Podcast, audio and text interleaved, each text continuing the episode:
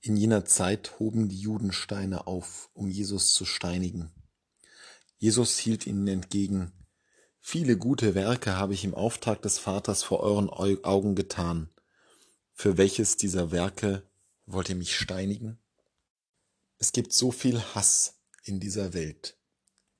Das führt uns nicht nur das heutige Evangelium vor Augen, sondern wenn wir heute in einer Woche den Karfreitag begehen werden, wird es uns die Leidensgeschichte Jesu so anschaulich wie kaum etwas anderes verdeutlichen, wie viel Hass in dieser Welt ist, wo verraten wird, ausgeliefert, geschlagen, Dornenkronen aufgesetzt, Kreuze auferlegt, Gliedmaßen durchbohrt und Menschen unter Spott und Schande getötet werden.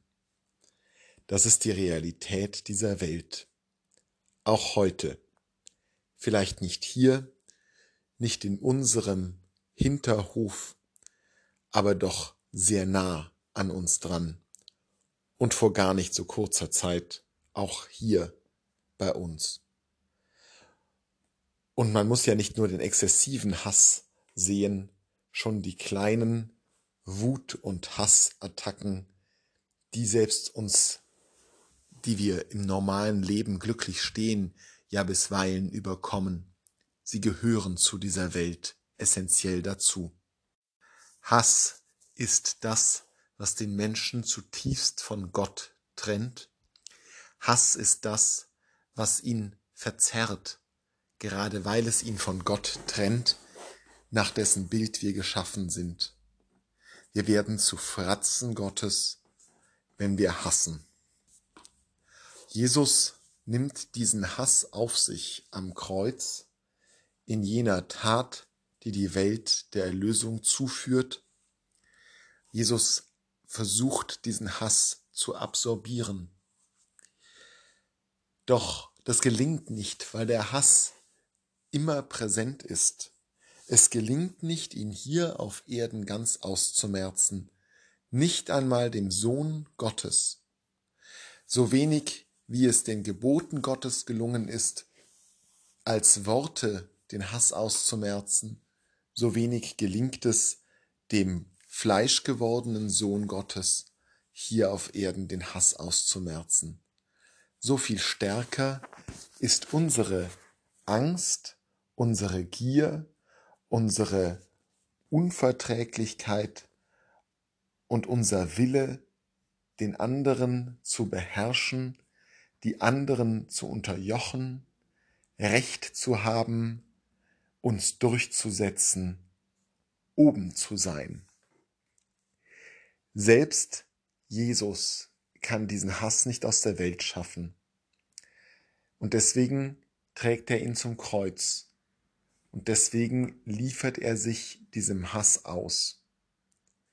Was unsere Aufgabe als Christen ist, wenn es heißt, nehmt mein Joch auf euch und lernt von mir, ist es diesen Hass auch zu absorbieren. So wie Jesus, ihn nicht zurückzuwerfen, ja, ihn nicht einmal abprallen zu lassen, sondern ihn in uns hineindringen zu lassen, ohne zu erwidern, ohne uns zu verhärten, sondern ihn aufzunehmen und zu verwandeln. Das ist für viele Menschen, die von der vollen Härte des Hasses getroffen sind, nicht möglich. Wenn wir uns hineinversetzen in jene schrecklichen Erlebnisse, die Menschen in Kriegen, und in Verfolgungssituationen haben, da wird kaum einer schaffen, diesen Hass zu absorbieren. Viele zerbrechen einfach schlechthin an der Wucht. Doch wir, denen es besser geht, die wir doch häufig einigermaßen friedfertig und freundlich mit anderen zusammenleben können, wir haben dann die Aufgabe, das Stück an Hass, was in dieser Welt um uns herum ist, nicht wiederzugeben, nicht dafür zu sorgen, dass dieser Teufelskreislauf aufrechterhalten wird, sondern ihn zu brechen. Gerade wir können das. Wenn jemand unfreundlich ist, nicht zurückunfreundlich sein. Wenn jemand uns auf die Nerven geht, nicht aggressiv reagieren. Wenn uns Böses geschieht, die andere Wanne hinzuhalten. In den kleinen Dingen unseres Alltags bekämpfen wir den großen Hass in dieser Welt gemeinsam mit unserem Heiland. Und auch wenn selbst mit ihm zusammen der Hass endgültig nie besiegt werden kann bis zum Ende der Welt, so können wir doch darauf hoffen, dass er weniger wird, dass er abnimmt und diese Welt Stück für Stück mehr durchdrungen wird von der Liebe unseres gekreuzigten Herrn.